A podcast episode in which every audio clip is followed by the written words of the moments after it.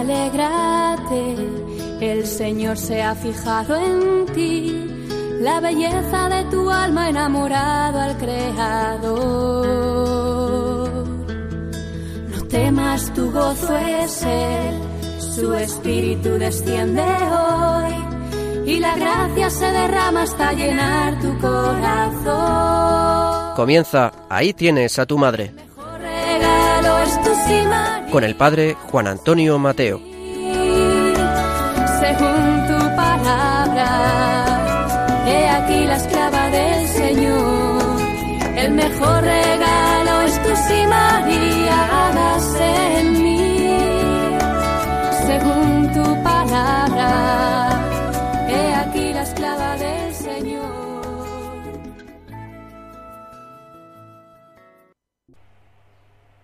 Muy queridos amigos y oyentes, hoy en esta primera parte del programa os invito a reflexionar sobre María como maestra de fe y de vida en los aspectos más cotidianos y ordinarios de nuestra vida en el mejor sentido de la palabra.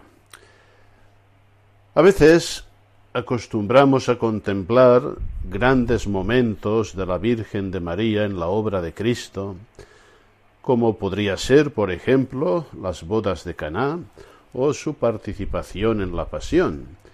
Pero perdemos de vista lo que fue gran parte de la vida de nuestro Señor Jesucristo y a él asociado de la Virgen María, que es esta vida ordinaria, esta vida cotidiana, José Antonio Loarte, en aquella pequeña obra tantas veces citada, A Jesús por María, escenas marianas, tiene una preciosa contemplación sobre la vida de Nazaret.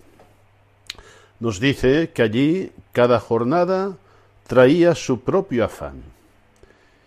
El taller de José, nos dice José Antonio Loarte, era como los otros existentes en aquellos tiempos en Palestina. Quizá era el único de Nazaret. Olía a madera y a limpio. José cobraba lo habitual. Quizá daba más facilidades a quien estaba con apuros económicos, pero cobraba lo justo. Los trabajos que se realizaban en aquel pequeño taller eran los propios de ese oficio, en el que se hacía un poco de todo, construir una viga, fabricar un armario sencillo, arreglar una mesa desajustada, pasarle la garlopa a una puerta que no encajaba bien. También la ocupación de la Virgen, y esto es lo que nos interesa, fue la de cualquier ama de casa de su tiempo, con su forma peculiar de hablar, propia de las mujeres galileas, con el modo de vestir sencillo y común de aquella región. Caminatas a la única fuente del pueblo para llenar el cántaro de agua fresca, amasar la harina y llevarla al horno para fabricar el pan de la semana, mantener limpia y agradable la vivienda, sirviéndose quizá también de sencillas flores que daban colorido y aroma al ambiente, lavar la ropa, hilar la blanda lana y el suave lino, y tejer luego las prendas necesarias, ocuparse de las compras imprescindibles cuando llegaba al pueblo un buhonero pregonando su mercancía. Mil tareas domésticas que María realizaba como las demás mujeres de la aldea, pero con un inmenso amor. Vemos que la Virgen, pues, era una mujer muy trabajadora, muy ocupada, muy dedicada a servir a Jesús y a José. Cuando el niño era un pequeño, acompañaría a su madre en las faenas caseras o en sus desplazamientos por la aldea. A medida que fue creciendo, pasaría más tiempo con José. Durante los años que ahora nos ocupan, comenzaría a ayudarle en su trabajo, que era abundante.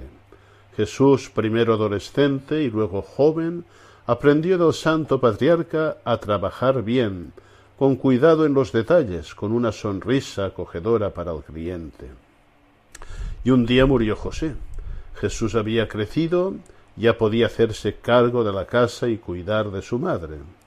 Debieron de llorar María y Jesús al afrontar ese trance, mientras el santo patriarca acompañado muy de cerca por sus dos grandes amores, expiraba en paz. Había cumplido su misión. Con la muerte del patriarca, la madre y el hijo estrecharon aún más su intimidad. ¿Cuántas veces le recordarían en sus charlas a solas o con otros miembros de la familia en las largas veladas del invierno, al calor del hogar? E irían desmenuzando tantos detalles de olvido de sí, de servicio a los demás, que constituían el entramado de la vida de José el artesano. En la tranquila paz de aquella casa, María continuó sus tareas de siempre, cocinar y lavar la ropa, moler y amasar la harina, coser las prendas de Jesús y las suyas propias, recibir con un gesto amable a las personas que acudían a visitarla. Cada vez con más amor, pues tenía cerca, muy cerca a su lado, a quien es la fuente del amor. Sin embargo, su vida no llamaba la atención de parientes y vecinos, ni siquiera su dulzura y su delicadeza que atraía a todos y hacía que todos se sintieran a gusto a su lado, porque eran como el rocío que da frescor y colorido a los campos y apenas se llega a ver. Y concluye Loarte esta preciosa meditación, y mientras Jesús crecía y trabajaba, la Virgen guardaba todas estas cosas en su corazón, ponderándolas y meditándolas, haciendo de cada una ocasión y tema de su diálogo ininterrumpido con Dios. La meditación de este pasaje, en el que queda reflejada la vida de Jesús, María y José en Nazaret durante tantos años, nos puede ayudar a ver si nuestra vida corriente, llena de trabajo y de normalidad, es camino de santidad, como lo fue la de la Sagrada Familia. Así será si procuramos llevarla a cabo con perfección humana, con honradez y a la vez con fe y sentido sobrenatural, sin olvidar que permaneciendo en nuestro lugar, realizando bien nuestros quehaceres terrenos, nos ganamos el cielo y ayudamos a toda la Iglesia y a la humanidad entera. Como veis, el hogar de Nazaret, Jesús, María y José son fuente de inspiración constante para nuestra vida cotidiana. Leyendo estas páginas de Loarte, no puede menos que venirme a la mente un santo, hijo de mi parroquia, de Trem, San José Mañanet, a quien se le dio como carisma contemplar precisamente el misterio de Nazaret, la Sagrada Familia, como fuente de inspiración de todo su trabajo apostolado y de animación a tantas familias. Que la Virgen nos ayude a vivir nuestra vida ordinaria, cotidiana, no tenemos otra, de manera intensa, de manera sobrenatural, de manera que sea camino de santificación.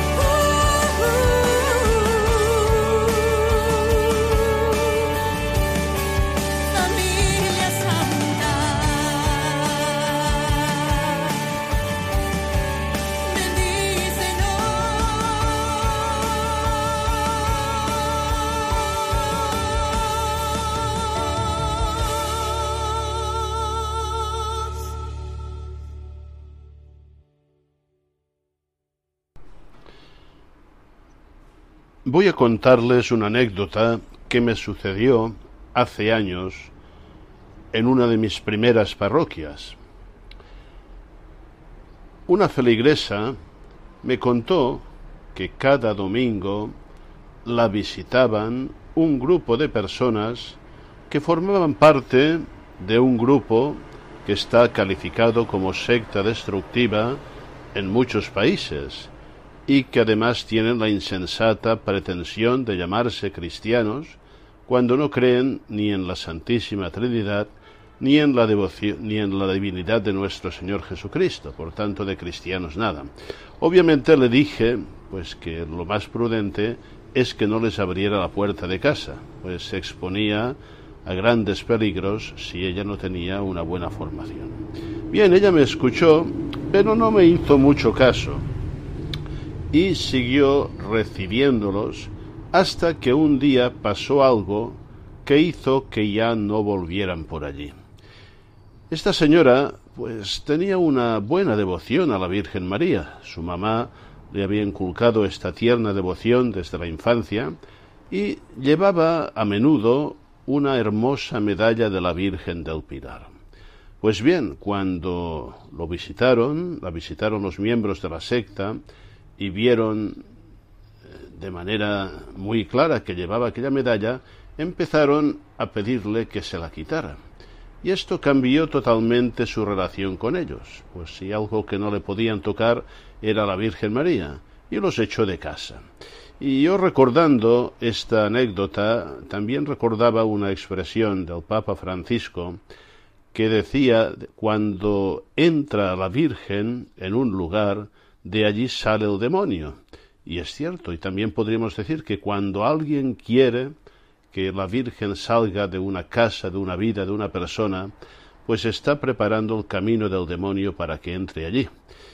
Y por esto, en esta segunda parte del programa, os he preparado un material formativo que nuestras colaboradoras van a leer y que os pido que escuchéis con mucha atención. Son dos catequesis del Papa San Juan Pablo II sobre las imágenes de la Virgen María y la devoción y la oración a María, que todo está muy, muy implicado.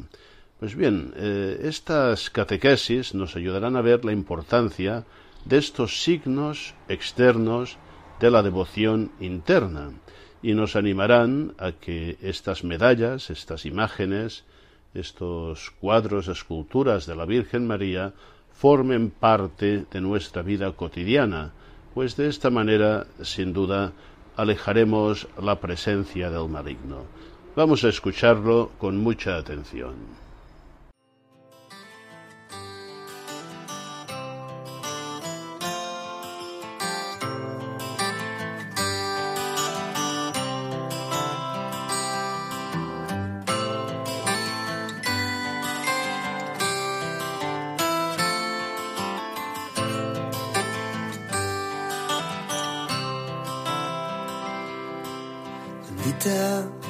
Sea tu pureza y eternamente lo sea, pues todo un Dios se recrea en tan graciosa belleza. Actriz celestial, princesa, virgen sagrada María, te ofrezco en este día alma, vida y corazón Mírame con compasión, no me dejes, madre mía. Mírame con compasión, no me dejes, madre mía.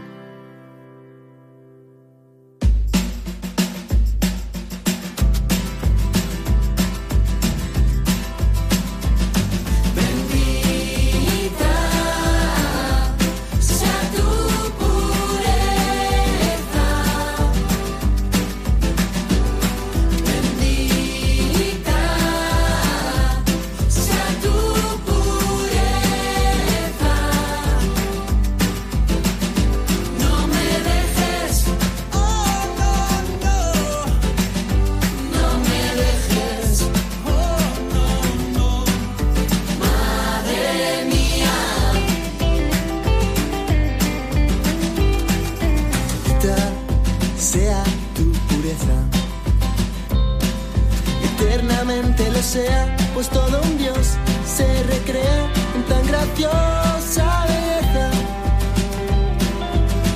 celestial princesa, Virgen Sagrada María, te ofrezco en este día alma, vida y corazón. Mírame con compasión, no me dejes, madre mía. Mírame con compasión, no me dejes, madre mía.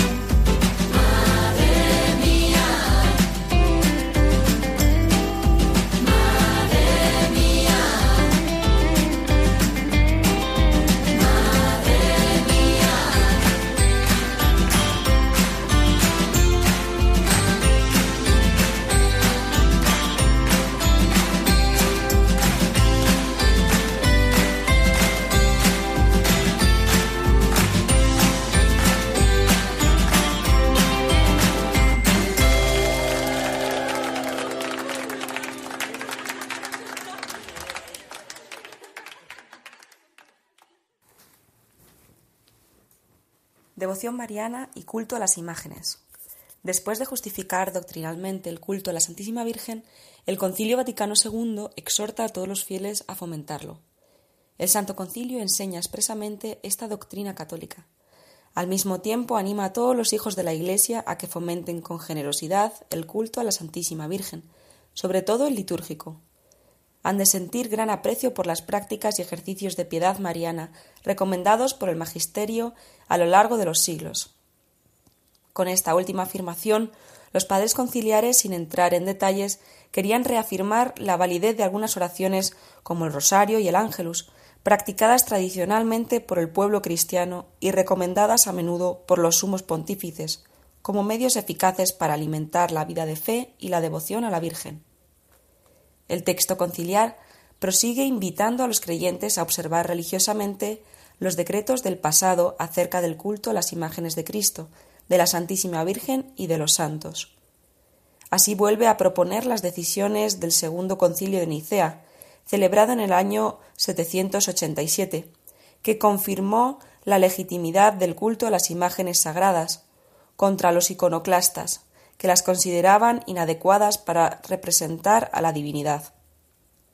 Definimos con toda exactitud y cuidado, declara los padres de ese concilio, que de modo semejante a, la imagen de la preciosa y vivificante cruz han de exponerse las sagradas y santas imágenes, tanto las pintadas como las del mosaico y de otra materia conveniente, en las santas iglesias de Dios, en los sagrados vasos y ornamentos, en las paredes y cuadros, en las casas y caminos, las de nuestro Señor y Dios y Salvador Jesucristo.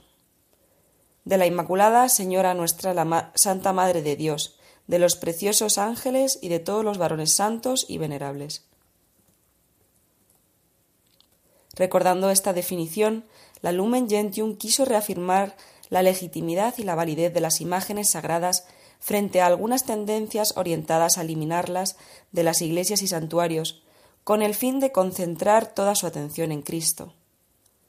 El segundo concilio de Nicea no se limita a afirmar la legitimidad de las imágenes, también trata de explicar su utilidad para la piedad cristiana, porque cuanto con más frecuencia son contemplados por medio de su representación en la imagen, tanto más se mueven los que están los que éstas miran al recuerdo y deseo de los originales, y a tributarles el saludo y adoración de honor.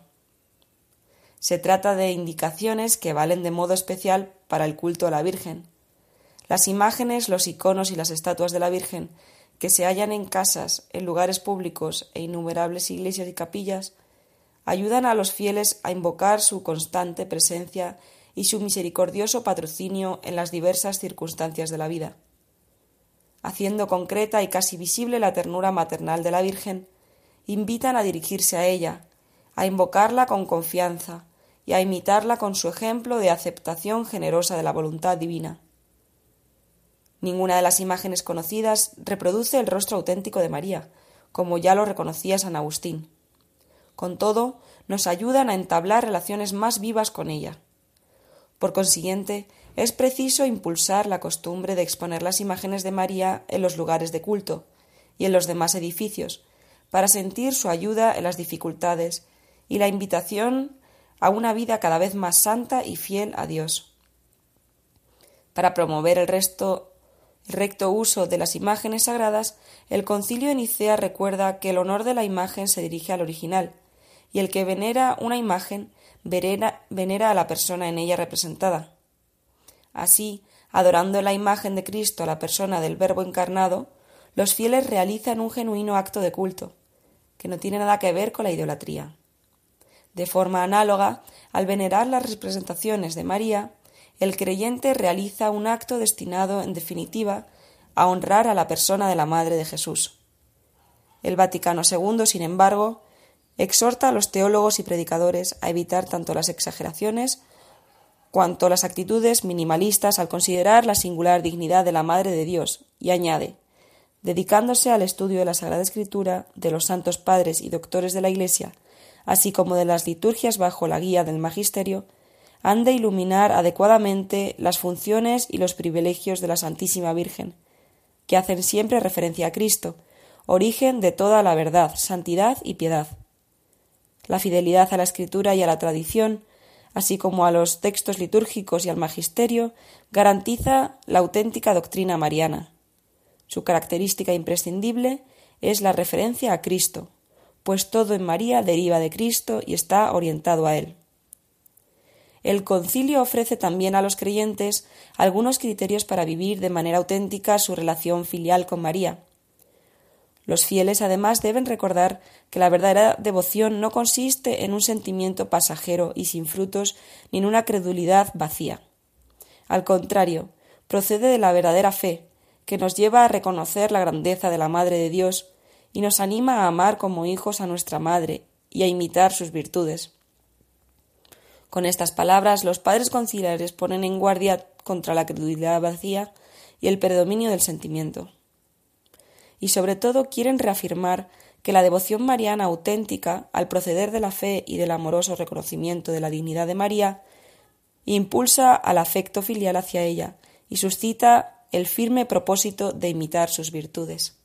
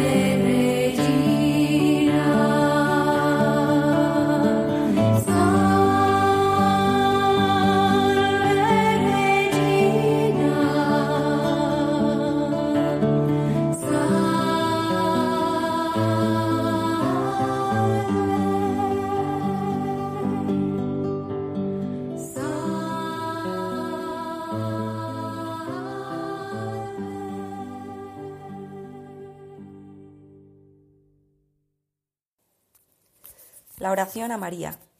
A lo largo de los siglos, el culto mariano ha experimentado un desarrollo ininterrumpido. Además de las fiestas litúrgicas tradicionales dedicadas a la Madre del Señor, ha visto florecer innumerables expresiones de piedad, a menudo aprobadas y fomentadas por el magisterio de la Iglesia. Muchas devociones y plegarias marianas constituyen una prolongación de la misma liturgia y a veces han contribuido a enriquecerla, como en el caso del oficio en honor de la Bienaventurada Virgen María y de otras composiciones que han entrado a formar parte del breviario. La primera invocación mariana que se conoce se remonta al siglo III y comienza con las palabras Bajo tu amparo nos acogemos, Santa Madre de Dios. Pero la oración a la Virgen más común entre los cristianos desde el siglo XIV es el Ave María. Repitiendo las primeras palabras que el ángel dirigió a María, introduce a los fieles en la contemplación del misterio de la Encarnación. La palabra latina ave, que corresponde al vocablo griego saire, constituye una invitación a la alegría y se podría traducir como alégrate. El himno oriental Acataistos repite con insistencia este alégrate. En el Ave María llamamos a la Virgen llena de gracia y de este modo reconocemos la perfección y belleza de su alma. La expresión El Señor está contigo revela la especial relación personal entre Dios y María, que se sitúa en el gran designio de la alianza de Dios con toda la humanidad. Además, la expresión Bendita tú entre todas las mujeres y bendito es el fruto de tu vientre, Jesús, afirma la realización del designio divino en el cuerpo virginal de la hija de Sión. Al invocar Santa María, Madre de Dios, los cristianos suplican a aquella que por singular privilegio es Inmaculada Madre del Señor, ruega por nosotros pecadores, y se encomiendan a ella ahora y en la hora suprema de la muerte.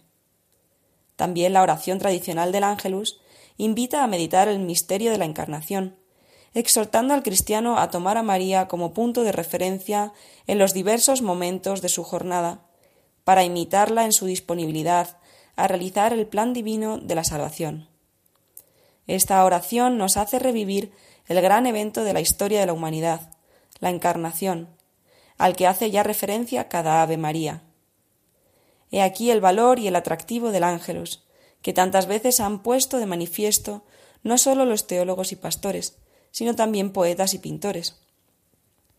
En la devoción mariana ha adquirido un puesto de relieve el rosario, que a través de la repetición del Ave María lleva a contemplar los misterios de la fe.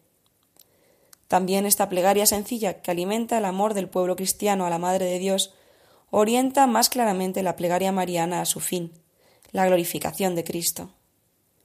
El Papa Pablo VI, como sus predecesores especialmente León XIII, Pío XII, Juan XXIII, tuvo en gran consideración el rezo del rosario y recomendó su difusión a las familias. Además, la exhortación apostólica Marialis Cultus ilustró su doctrina, recordando que se trata de una oración evangélica, centrada en el misterio de la encarnación redentora, y reafirmando su orientación claramente cristológica. A menudo, la piedad popular une al rosario las letanías, entre las cuales las más conocidas son las que se rezan en el santuario de Loreto, y por eso se llaman lauretanas. Vocaciones muy sencillas ayudan a concentrarse en la persona de María para captar la riqueza espiritual que el amor del Padre ha derramado en ella. Como la liturgia y la piedad cristiana demuestran, la Iglesia ha tenido siempre en gran estima el culto a María, considerándolo indisolublemente vinculado a la fe en Cristo. En efecto, halla su fundamento en el designio del Padre, en la voluntad del Salvador y en la acción inspiradora del Paráclito. La Virgen, habiendo recibido de Cristo la salvación y la gracia, está llamada a desempeñar un papel relevante en la redención de la humanidad. Con la devoción mariana, los cristianos reconocen el valor de la presencia de María en el camino hacia la salvación acudiendo a ella para obtener todo tipo de gracias.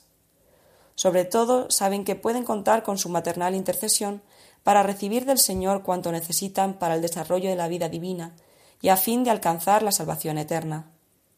Como atestiguan los numerosos títulos atribuidos a la Virgen y las peregrinaciones ininterrumpidas a los santuarios marianos, la confianza de los fieles en la Madre de Jesús los impulsa a invocarla en sus necesidades diarias. Están seguros de que su corazón materno no puede permanecer insensible ante las miserias materiales y espirituales de sus hijos. Así, la devoción a la Madre de Dios, alentando la confianza y la espontaneidad, contribuye a infundir serenidad en la vida espiritual y hace progresar a los fieles por el camino exigente de las bienaventuranzas. Finalmente, queremos recordar que la devoción a María, dando relieve a la dimensión humana de la Encarnación, ayuda a descubrir mejor el rostro de un Dios que comparte las alegrías y los sufrimientos de la humanidad. El Dios con nosotros, que ella concibió como hombre en su seno purísimo, engendró, asistió y siguió con inefable amor desde los días de Nazaret y de Belén a los de la cruz y la resurrección.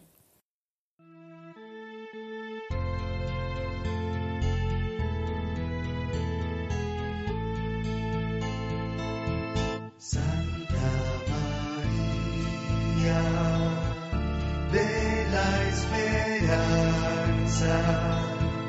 Mantén el ritmo de nuestra espera.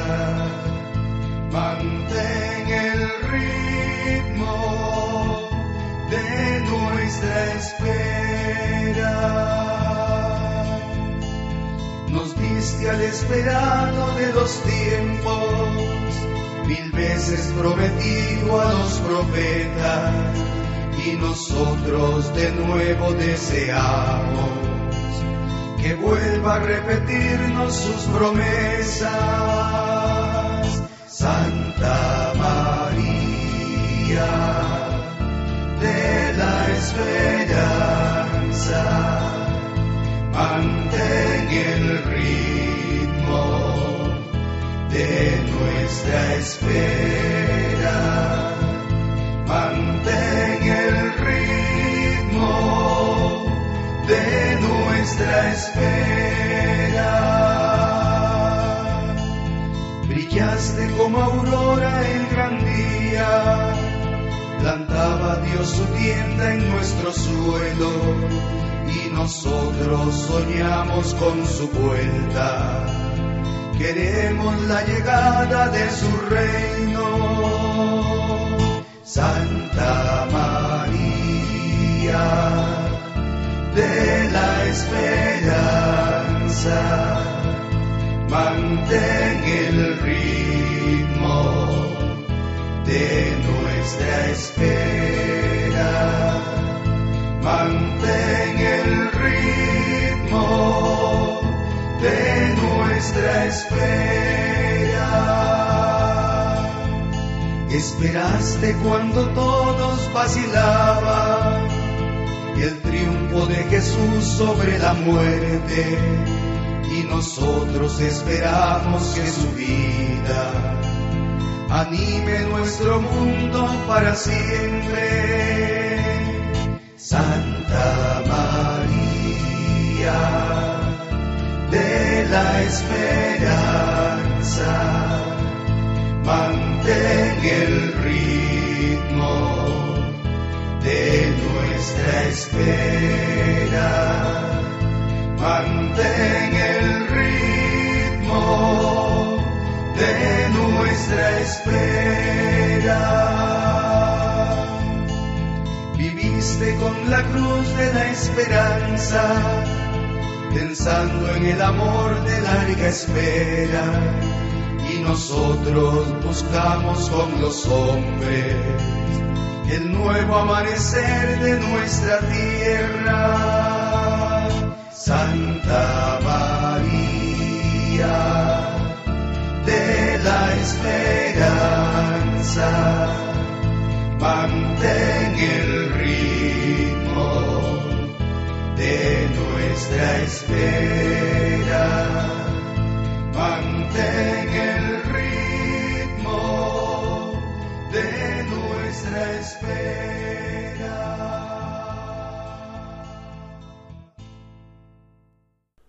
Hoy, en la tercera parte de nuestro programa, muchos oyentes van a conocer un texto espiritual muy importante de Oriente dedicado a la Virgen María. Se trata del himno Acacistos, un espléndido himno en lengua griega que desde su origen, probablemente entre finales del siglo V y principios del siglo VI, siempre ha sido cantado en las iglesias de rito bizantino y que ya desde muy antiguo, siglo IX, se tradujo al latín y a otras lenguas. Su nombre es significativo. Acacistos significa no estando sentado, es decir, estando en pie. Y siempre se reza en esta postura, estando en pie. Su autor nos es desconocido. Se ha atribuido a Romano el Melode o a otros himnógrafos y predicadores de Oriente, como San Germán de Constantinopla y San Juan Damasceno. Pero no existen razones de peso suficientes para demostrarlo. Lo que sí que es cierto es que el compositor de este himno dio muestras de una gran inspiración religiosa y poética, y de una visión teológica muy profunda. El Acacistos consta de veinticuatro estrofas iniciadas por cada una de las letras del alfabeto. Pertenece al género himnográfico denominado contagion, basado no en la cantidad de sílabas largas y breves, sino en el número y acento tónico de las mismas. Se divide en dos partes iguales de doce estrofas cada una. En la primera parte aparecen los relatos de los evangelios de la infancia y en la segunda se profesan los dogmas de la Cristología y se destaca la intervención de María en los misterios de la salvación y en la vida de la Iglesia. A lo largo de la Cacistos se van repitiendo tres expresiones llenas de profundo sentido teológico. El ave o salve, traducción imperfecta del jaire, del alégrate, el saludo angélico y anuncio de gozo, salve, virgen y esposa, frase expresiva de los dones de la virginidad y maternidad divina de María que cierra las estrofas impares. Otra expresión, el aleluya, aclamación exultante por los beneficios divinos con que se concluyen las estrofas de número par. El aleluya no se omite nunca, aunque el himno se recite en cuaresma, que es el tiempo en que se canta precisamente este himno en el rito bizantino. Una parte en diversos sábados del tiempo cuaresmal e íntegramente todo el himno el quinto sábado, aunque a veces se adelanta la tarde del viernes para favorecer la participación del pueblo. Podéis encontrar todo el texto del himno traducido al español en la obra de Guillermo Pons, Textos Marianos de los primeros siglos. Ahora nuestras colaboradoras van a recitar la segunda parte, la parte dogmática, la parte quizá más profunda de este himno y vamos a disfrutar de este texto. Podemos unirnos con el corazón y con la mente en oración a la bellísima expresión de esta poesía. Vamos, pues, a escucharla con muchísima atención. Misterios de la fe. Renovó el excelso de este mundo las leyes, cuando vino a habitar a la tierra. Germinando en su seno incorrupto, lo conserva intacto cual era. Asombrados por este prodigio, a la santa cantamos, salve azucena de intacta belleza, salve corona de noble firmeza, salve la suerte futura revelas, salve la angélica vida desvelas, salve frutal exquisito que nutre a los fieles, salve ramaje frondoso que a todos cobija, salve llevaste en el seno quien guía al errante, Salve al mundo entregaste quien libra al esclavo. Salve plegaria ante el juez verdadero. salve perdón del que tuerce el sendero, salve atavío que cubre al desnudo, salve del hombre supremo deseo, salve virgen y esposa.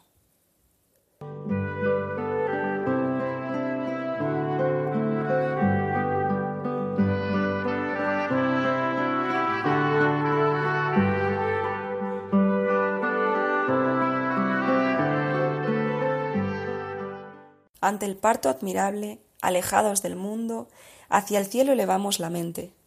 El Altísimo vino a la tierra con la humilde semblanza de un pobre, y enaltece hasta cumbres de gloria a quien canta Aleluya.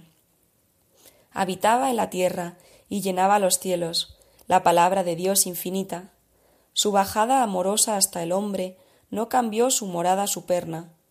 Era el parto divino de Virgen que este canto escuchaba Salve mansión que contiene el inmenso, salve dintel del augusto misterio, salve de incrédulo equívoco anuncio, salve del fiel inequívoco orgullo, salve carroza del santo que portan querubes, salve sitial del que adoran sin fin serafines, salve tú solo has unido dos cosas opuestas, salve tú sola a la vez eres virgen y madre, salve por ti fue borrada la culpa, Salve por ti Dios abrió el paraíso. Salve tu llave del reino de Cristo. Salve esperanza de bienes eternos. Salve Virgen y Esposa.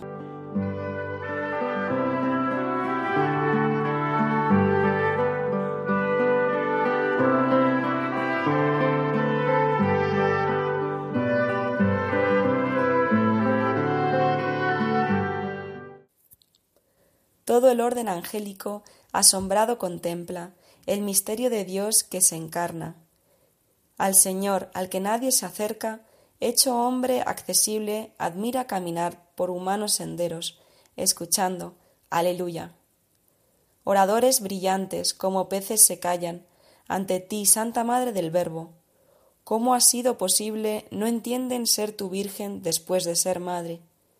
El prodigio admiramos tus fieles y con fe proclamamos.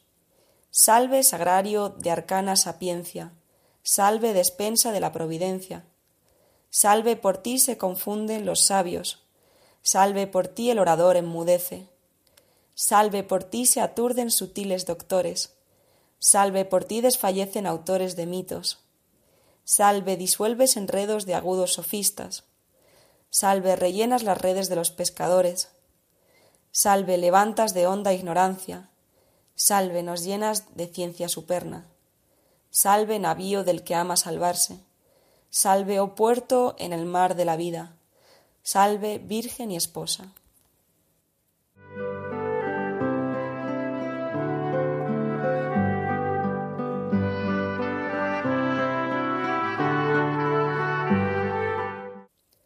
Por salvar todo el orbe, el divino alfarero, hasta el mundo bajó por, por ser Dios era él pastor nuestro, se mostró por nosotros cordero, como igual sus iguales atrae, cual Dios oye, aleluya. Virgen Madre de Cristo, baluarte de vírgenes, y de todo el que en ti se refugia, el divino Hacedor te dispuso, al tomar de ti carne en tu seno, y enseña a todos cantemos en tu honor, oh inviolada. Salve columna de saca pureza, salve umbral de la vida perfecta, salve tú inicias la nueva progenie, salve dispensas bondades divinas, salve de nuevo engendraste al nacido en deshonra, salve talento infundiste al hombre insensato, salve anulaste a Satán, seductor de las almas, salve nos diste al Señor sembrador de los castos, salve regazo de nupcias divinas, salve unión de los fieles con Cristo, Salve de vírgenes, madre y maestra.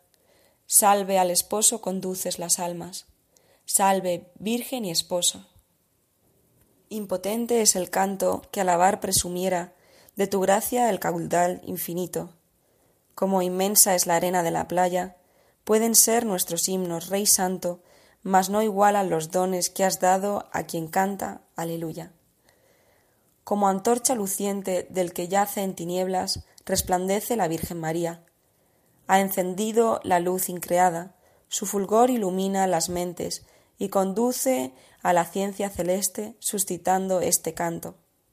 Salve, oh rayo del sol verdadero, salve destello de luz sin ocaso, salve fulgor que iluminas las mentes, salve cual trueno enemigos aterras, salve surgieron de ti luminosos misterios, salve brotaron en ti caudalosos arroyos, salve figura tú de salubre piscina, salve tú limpias las manchas de nuestros pecados, salve oh fuente que lavas las almas, salve oh copa que vierte alegría, salve fragancia de ungüento de Cristo, salve oh vida del sacro banquete, salve Virgen y Esposa.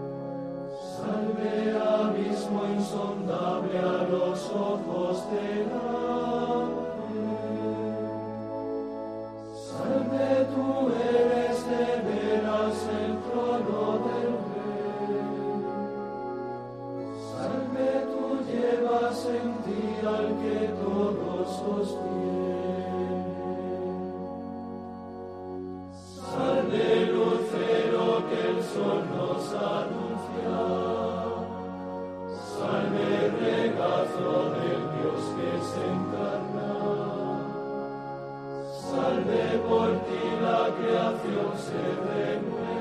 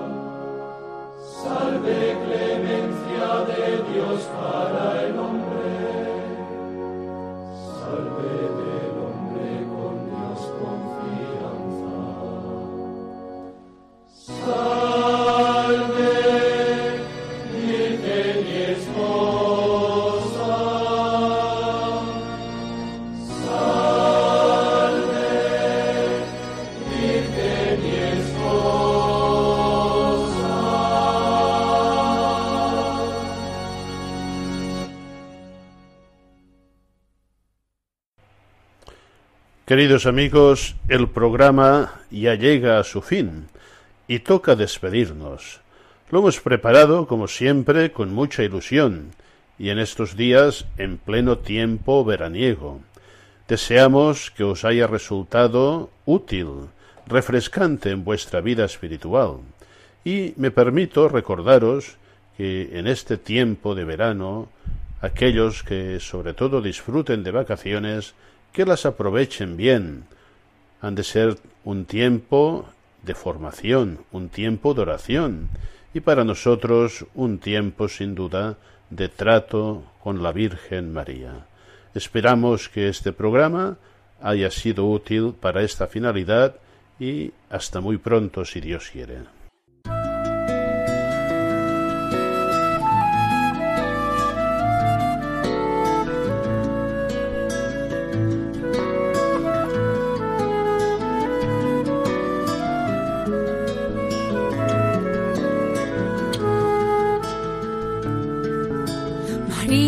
Alégrate, el Señor se ha fijado en ti, la belleza de tu alma enamorado al Creador.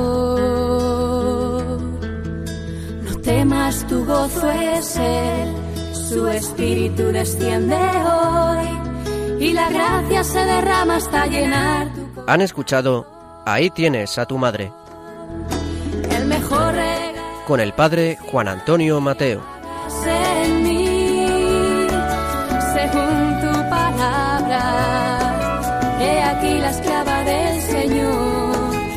Mejor